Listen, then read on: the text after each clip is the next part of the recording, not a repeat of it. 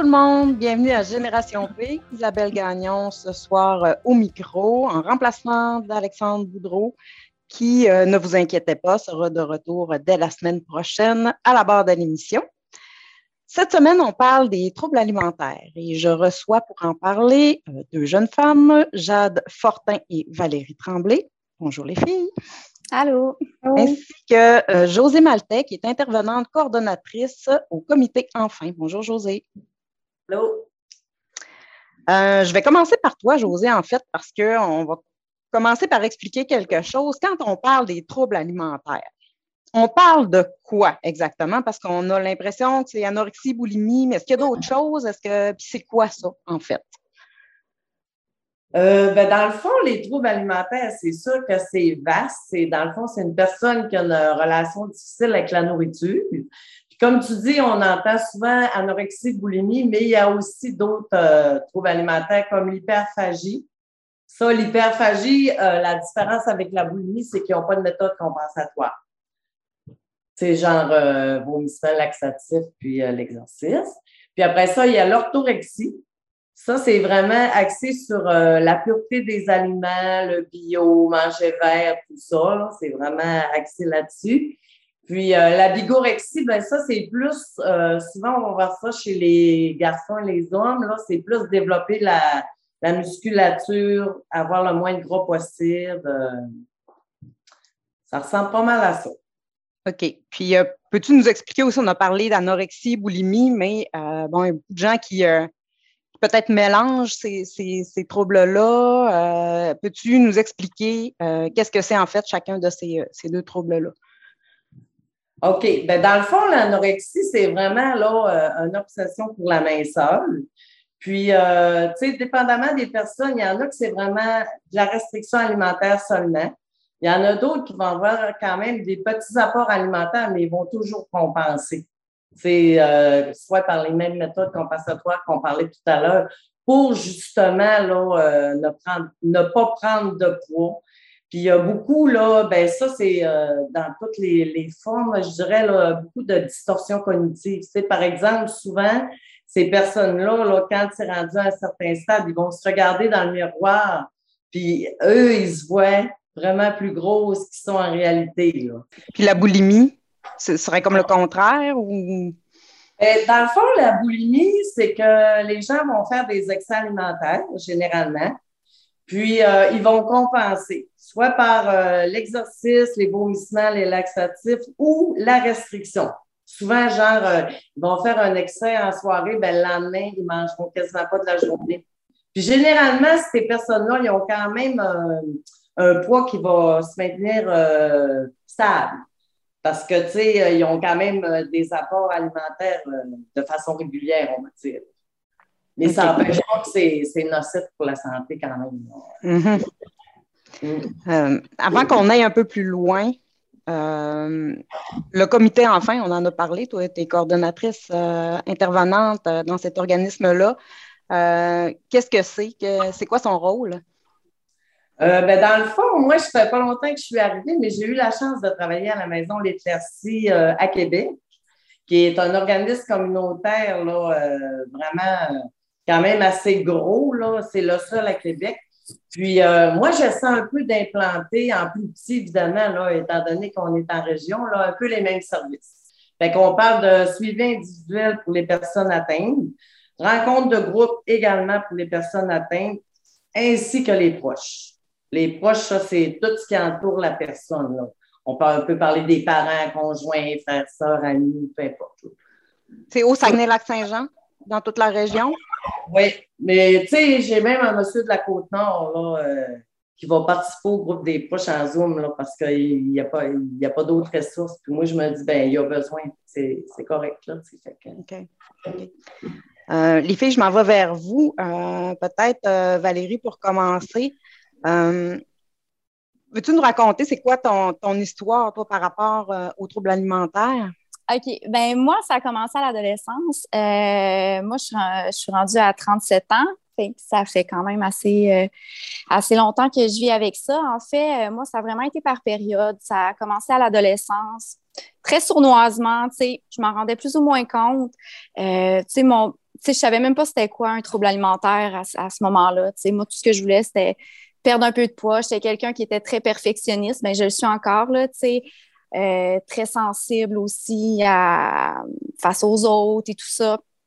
Fait que ça. Ça a commencé sournoisement. Puis euh, ça a duré vraiment jusqu'au cégep. Cégep, euh, c'était vraiment, je sautais d'anorexie à, à, la boulimie.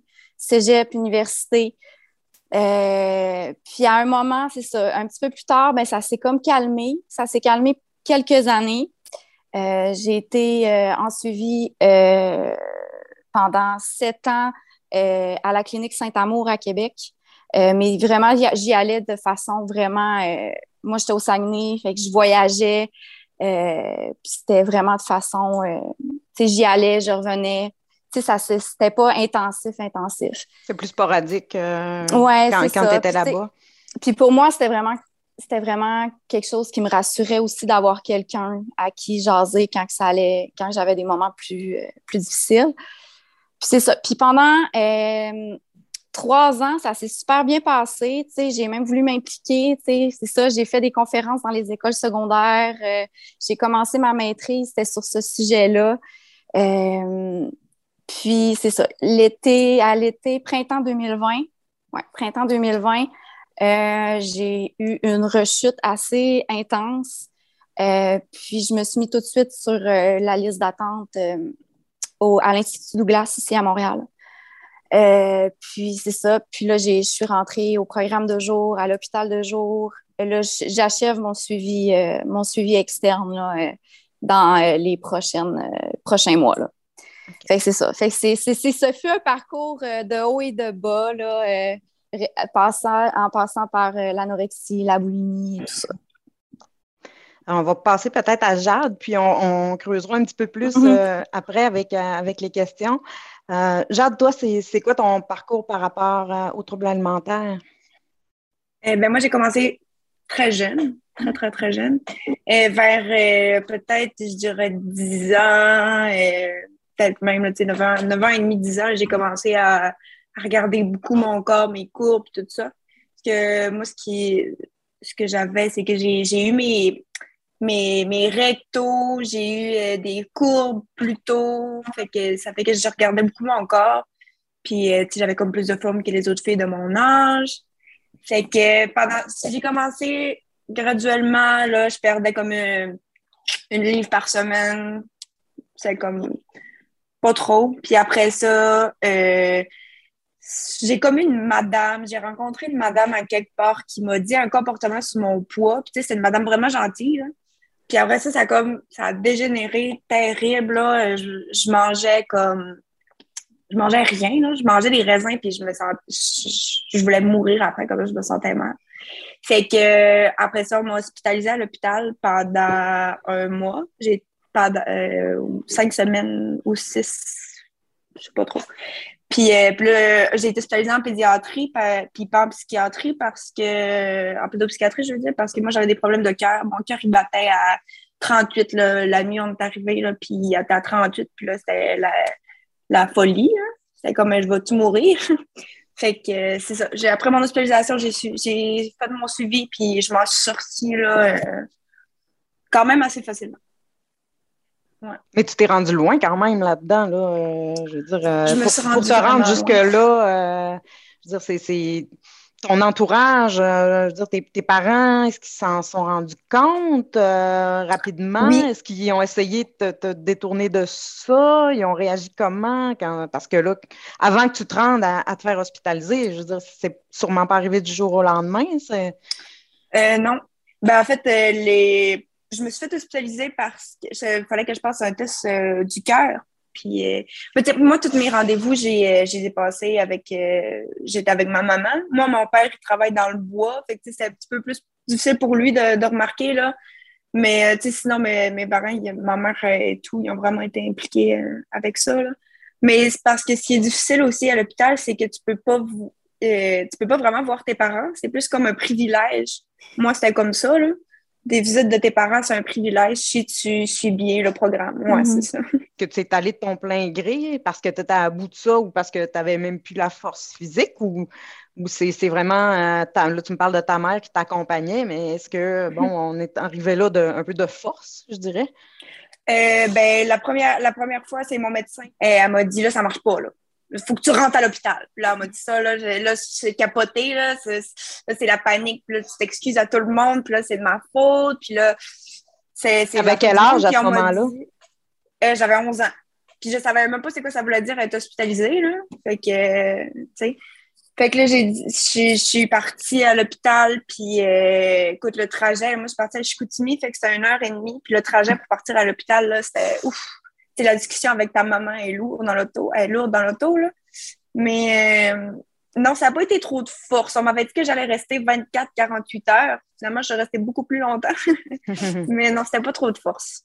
Euh, Valérie, je, reviens à toi. Euh, tu disais que comme, ça a commencé graduellement, euh, assez sournoisement. Est-ce qu'il y a eu un déclencheur qui a fait que tu t'es retrouvé que tu as dire là, j'ai vraiment un problème? Un élément déclencheur, j'ai jamais été capable de cibler exactement. Je pense que c'est, sincèrement, je pense que c'est un ensemble de facteurs qui amènent euh, quelqu'un à souffrir de ça. Pour ma part, j'avais des traits de caractère, euh, comme j'ai dit tout à l'heure, le perfectionnisme, la sensibilité extrême. Euh, j'avais de un, j'avais vraiment pas confiance en moi là. C'est, faut tout le temps que je me fasse valider par tout le monde. Sais, c'est vraiment. Puis, tu sais, à l'adolescence, c'est comme, ton corps change aussi. Tu sais, t'es comme en grand questionnement euh, tu sais, là, tu as les regards des gars aussi qui, changent, qui sont qui sur toi, que tu n'avais pas avant. Tu sais, beaucoup de remises en question. Euh, tu sais, moi, j'ai toujours été très anxieuse aussi. Euh, tu sais, à faire des crises d'anxiété euh, assez intenses, des crises de panique. Euh, fait que, je pense vraiment que c'est un ensemble de facteurs qui m'a amené à développer mon trouble alimentaire. Mais, tu sais, ça a été à différents degrés aussi. Tu sais, c'était pas, euh, à l'adolescence, c'était pas intense comme ça l'a été, par exemple, au cégep, à l'université, ou comme dans la dernière année. OK. Euh, ça, ça, m'amène, tu sais, dans la dernière année, il y a eu beaucoup de, de, stress pour tout le monde, en fait. Là. Tu, dis que tu es retombé là-dedans. Euh, les périodes où tu, toi, tu dis que tu as, comme navigué entre la boulimie, l'anorexie, les, périodes qui ont été le plus intenses dans ton cas, est-ce que tu as remarqué que c'était vraiment les périodes où justement cette anxiété-là ou cette incertitude-là ou euh, il y avait que c'était vraiment plus intense de ce côté-là aussi? Euh, oui, oui. Euh, c'est c'est pas nécessairement. Il y a beaucoup de monde qui font le parallèle avec la COVID. Peut-être que là, ça, ça l'a pas aidé dans mon cas, mais il y avait d'autres facteurs, d'autres choses qui sont arrivées aussi à ce moment-là puis maintenant, c'est ça, je me connais. Puis, je me connais tellement, j'ai tellement vécu ça longtemps qu'au printemps 2020, quand j'ai vu que je recommençais à avoir euh, des comportements qui, qui m'agaçaient, puis j'étais comme, oh non, c'est pas vrai que je vais, je vais retomber là-dedans. J'ai fait ma demande tout de suite pour être en suivi parce que je me connais tellement dans cette maladie-là que j'ai pas voulu attendre. Là. José, je, reviens vers toi. Euh, que Valérie disait qu'elle a navigué entre l'anorexie, la boulimie. Est-ce qu'on voit ça régulièrement? Je pense que oui, hein, des, gens qui, souffrent des deux en même temps, en fait. C'est vraiment là, un continuum, les troubles alimentaires.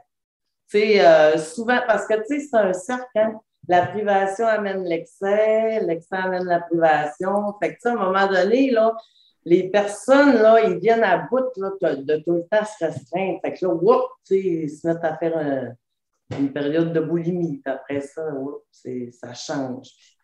Ah, c'est très souffrant. Moi, là, j'ai travaillé en toxicomanie, j'ai travaillé avec d'autres problématiques. Là. Puis, euh, c'est très complexe. C'est difficile à comprendre. Puis, ça, on fait souvent un parallèle justement avec la toxicomanie et le trouble alimentaire. Hein? Oui c'est des addictions en même temps. Les, les, c'est ça? C'est comme. Ben, dans le fond, tu sais, euh, moi, souvent, là, quand je rencontre les parents, je leur dis, ben, écoutez, votre enfant, elle a choisi ce chemin-là pour calmer ce qui ne va pas en dedans. Elle aurait pu choisir la boisson, la drogue, le jeu, euh, tu sais. Peu importe, là, elle, c'est le chemin, elle ou lui, c'est le chemin qu'il a pris, tu sais. Euh, mais pour des parents, c'est beaucoup, ils se sentent beaucoup coupables parce que souvent, ils vont dire, mais qu'est-ce que j'ai fait, tu sais? Puis en plus, on est tout le temps confronté à l'alimentation. Fait que. En tout cas, moi, perso, là, je, trouve que c'est. Tu sais, ça m'a quasiment pris un an et demi avant d'être à l'aise pour euh, travailler là-dedans vraiment, puis tout, là, comprendre. Puis, euh, tu parlais d'anxiété tantôt, euh, Valérie, 50% à peu près des, des personnes qui souffrent de troubles alimentaires ont un trouble d'anxiété.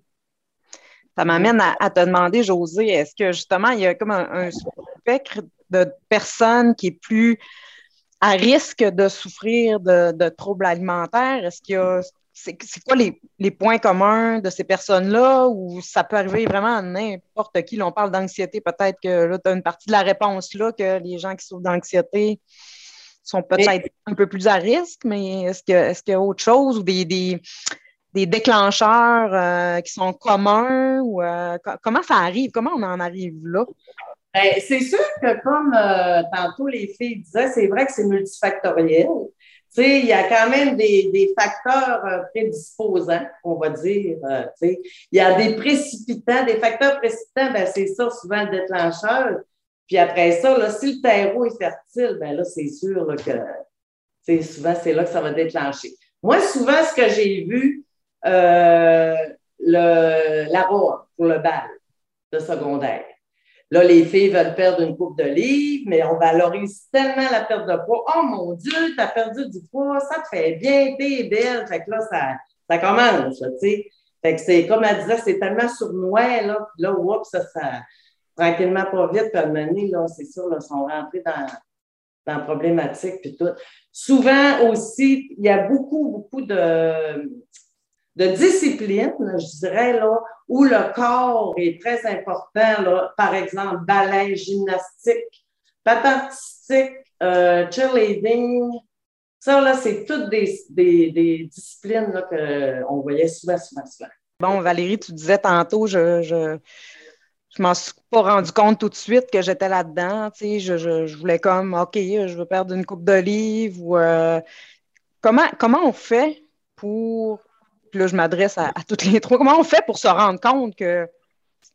Qu'est-ce qui fait qu'on se rend compte que là, on a un problème? Là? Que là, c'est devenu pas juste euh, je veux perdre une coupe d'olive, mais que là, je, je, ça va pas bien. Est-ce que c'est l'entourage qui nous en parle en premier? Est-ce que c'est nous? si je peux commencer, personnellement, moi, je l'ai. Je, je pense que je l'ai su moi-même.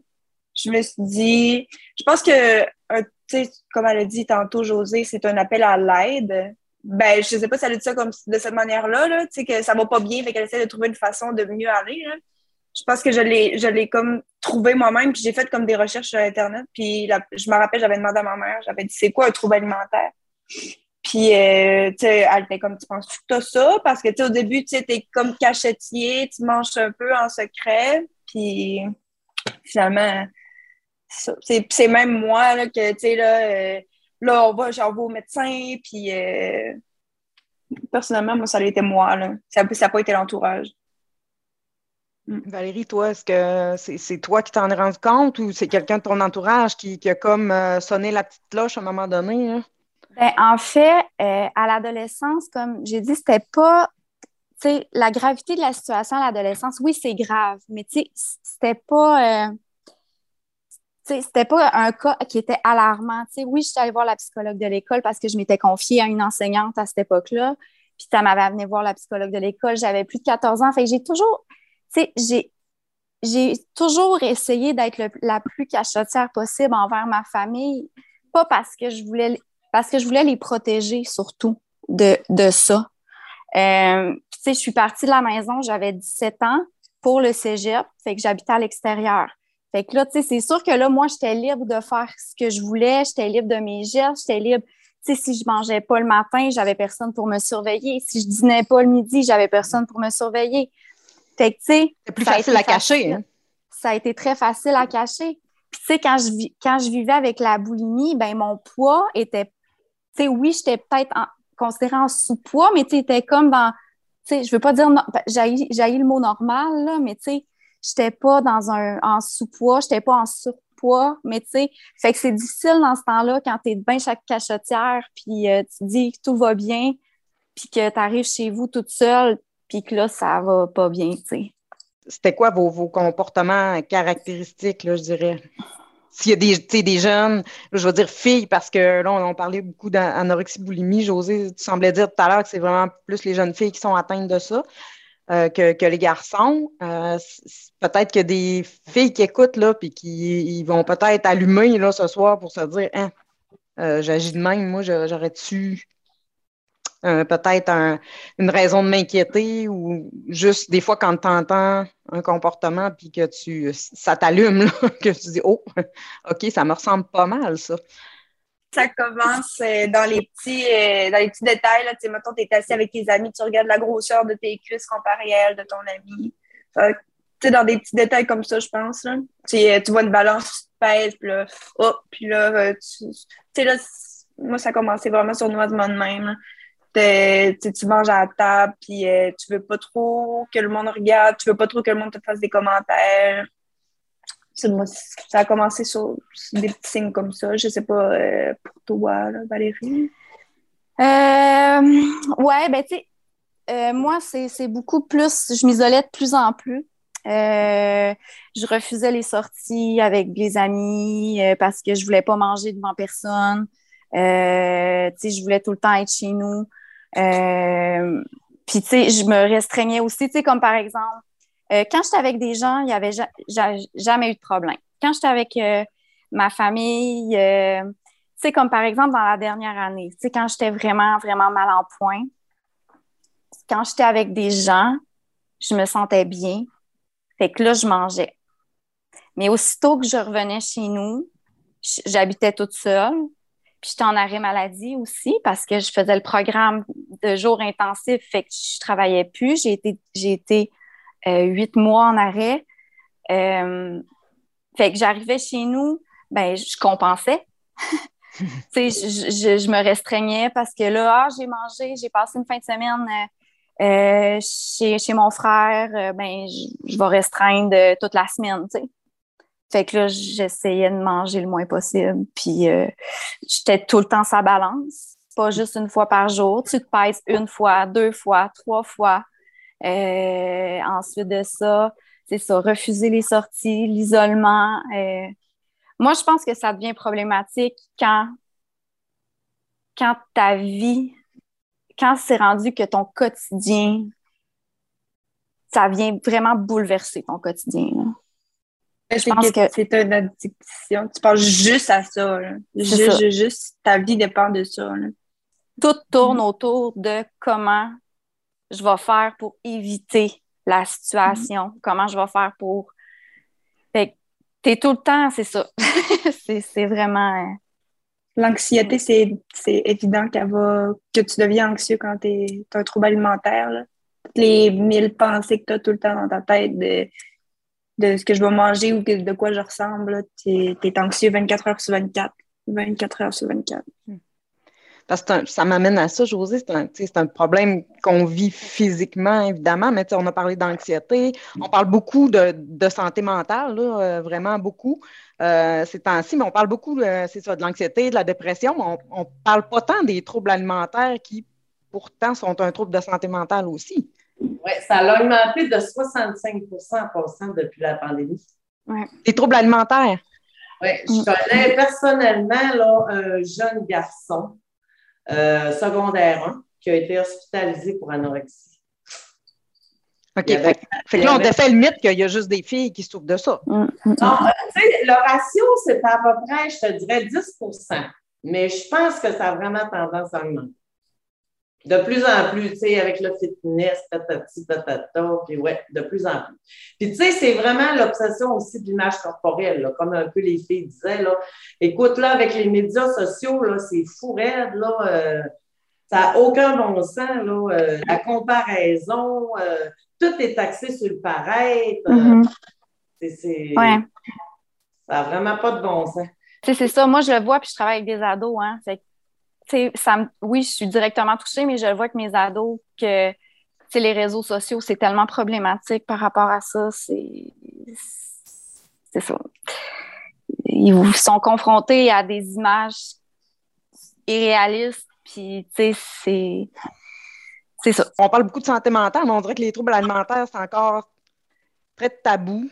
Valérie, j'imagine, tu disais, j'essayais de ne pas trop le montrer. Jade aussi, d'ailleurs. Est-ce que c'est la honte? On le sait qu'on a un problème, mais on veut pas. On veut pas nécessairement que ça, que ça se sache ou, ou- ou que ça se voit. Est-ce que c'est la honte qui nous fait faire ça? Oui. ben, je, dis oui, là, mais moi, quand je suis sortie de l'hôpital, là, ça a été long avant que je le dise. là. Je disais que j'avais des rendez-vous chez le dentiste, j'avais des rendez-vous euh, euh, partout sauf là. là. Mais ça, a- ça a pris un bout. J'avais peur parce que tu sais, les jeunes, les jeunes, ça dit n'importe quoi tout le temps. Fait que fallait trouver de quoi. J'avais, j'étais gênée de dire que j'ai l'opinion des autres compte autant pour moi, dans le fond. Mhm. C'était quasiment ça qui me gênait. Là. Tu étais jeune aussi, là, 11 ans. Là, euh, ouais, moi, je suis euh, surprise là, de, de- de voir que ça peut toucher aussi jeune que ça. Mhm. J'apprends quelque chose. là. Ouais. Ben, à 9 ans de mémoire, là, euh, à un moment donné, ils ont fait des études. Là, il y avait déjà, euh, je crois que c'est 55% des enfants qui se souciaient de leur poids et de leur image corporelle. Puis il y en a même qui avaient essayé de perdre du poids. 9 ans. Moi, de mon côté, par rapport à la honte, je dirais euh, probablement quand j'étais plus à l'adolescence, cégep, oui, probablement que j'étais dans la honte de, de ça. Euh, mais rendu à l'âge adulte, j'ai été capable de prendre un recul, puis, pas... En fait, là, mon but, c'est vraiment de... c'est pas pour rien que j'ai, voulu faire des conférences dans les écoles secondaires pour parler un peu de mon histoire puis de mon parcours, parce que, je pense que j'étais capable de prendre ce recul-là, puis d'en parler, puis aujourd'hui, tu sais, oui, ça me touche. Je suis encore là-dedans. Tu sais, je suis en fin de. Tu sais, c'est ça. Il y a encore des journées plus difficiles que d'autres, je dois l'admettre, mais je suis capable d'en parler parce que je trouve que c'est super important, justement, de sensibiliser les, les autres. Puis, euh, parce que, justement, on n'en parle pas beaucoup encore. Mm. Tu sais, on parle justement, comme tu as dit, de dépression, tu sais, de, de la bipolarité, on en parle, mais les troubles alimentaires, on dirait que c'est encore vague pour plusieurs personnes, puis les gens n'osent pas poser de questions. Mm. Puis souvent aussi, là, euh, tu sais, euh, vous disiez, tu sais, tu posais comme tantôt comme question, comment on fait pour euh, éviter les commentaires? Parce que le monde, là, sont tellement axés sur l'apparence, là, que là, genre, ils vont dire Ah, mon Dieu, t'as pris du poids, ça te fait bien. Là, ah, t'as perdu 5 livres. Oh, mon Dieu, c'est donc bien beau ce linge-là, ça te va. Ça, euh, c'est pas fameux. Tu sais, ils comprennent pas, là, qu'un petit commentaire gros de même, là, ça va faire tout un impact sur la personne qui vit ça, là. Hey, moi, j'ai ça connaissant. Moi, c'est la première affaire que je dis aux proches. Parlez, parlez-leur pas de poids ni Mhm. de bouffe. Ça, là, évitez ça. L'important, c'est de garder le lien. Il faut qu'ils sachent que vous êtes là. Quand ils vont être prêts, ils vont, euh, ils vont venir vers vous. Mhm. C'est tellement, c'est vraiment vrai. De, pour- juste, tu fais juste frôler la question, quelque chose qui pourrait avoir un lien avec ça, puis ça y est. C'est, tout tourne autour de ça. Ouais.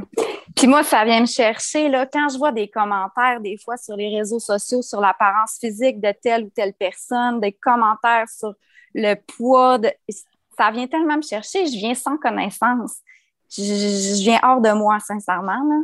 Puis, tu sais, quand j'entends aussi des gens autour de moi parler de l'apparence physique, de, commentaires négatifs, je, je- je suis ultra sensible à ça, sincèrement, là.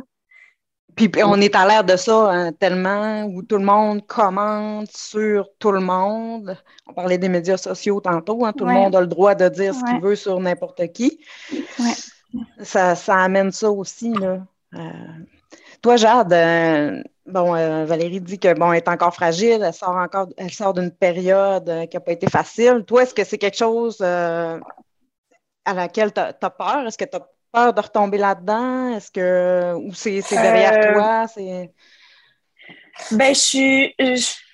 Mettons que quand quelqu'un en parle, quand quelqu'un dit euh, Ah, euh, je me trouve je me trouve grosse, ah, je devrais faire un, régime, ça vient, ça vient me chercher. j'aime pas ça, puis pas, pas comme un tir, j'aime pas ça. On dirait que ça, ça va gâcher là, ma semaine.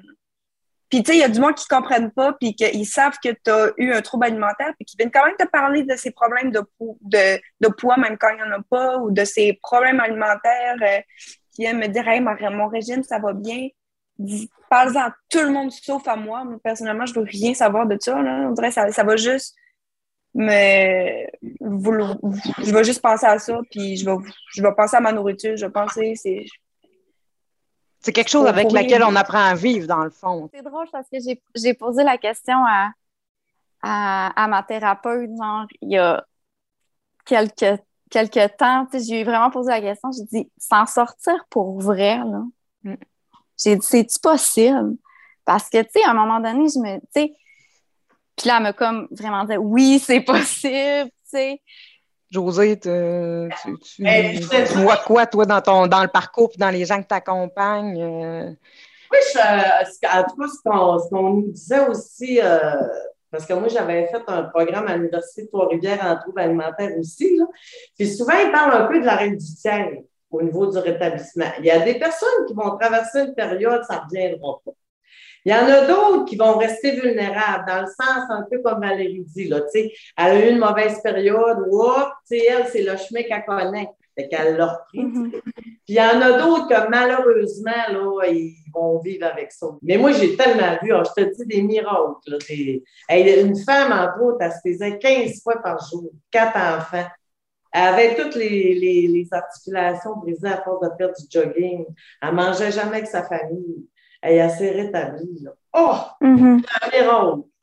Il y a des belles histoires quand même là, à ah travers tout ça. Vraiment, oui, oui, oui.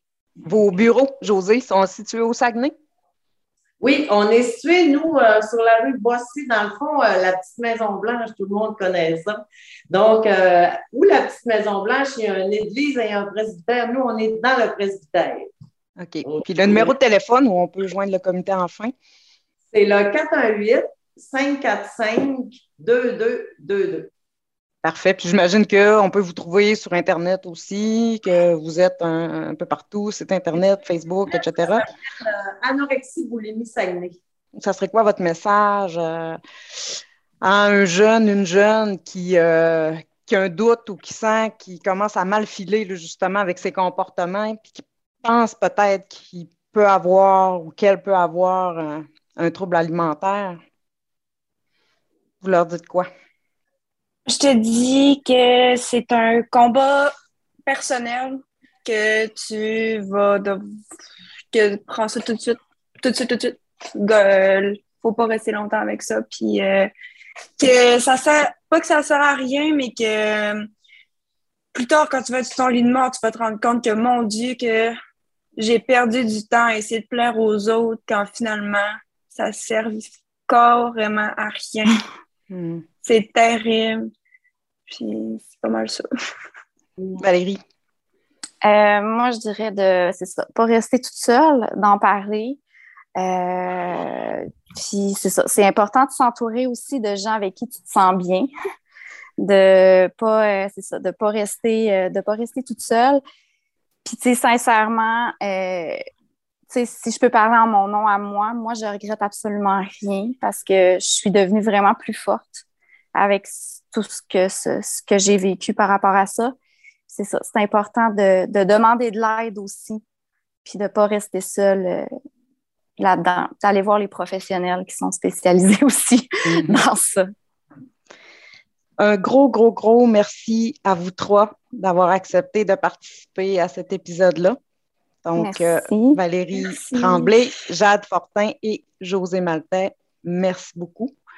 Je veux aussi remercier la Télé du Haut-du-Lac euh, qui euh, nous prête ses locaux et qui fournit la technique pour cette série de Génération P, ainsi que le Carrefour Jeunesse Emploi des Bluets qui est à l'origine de ce beau projet. Donc, mon nom est Isabelle Gagnon. On retrouve Alexandre Boudreau dès la semaine prochaine.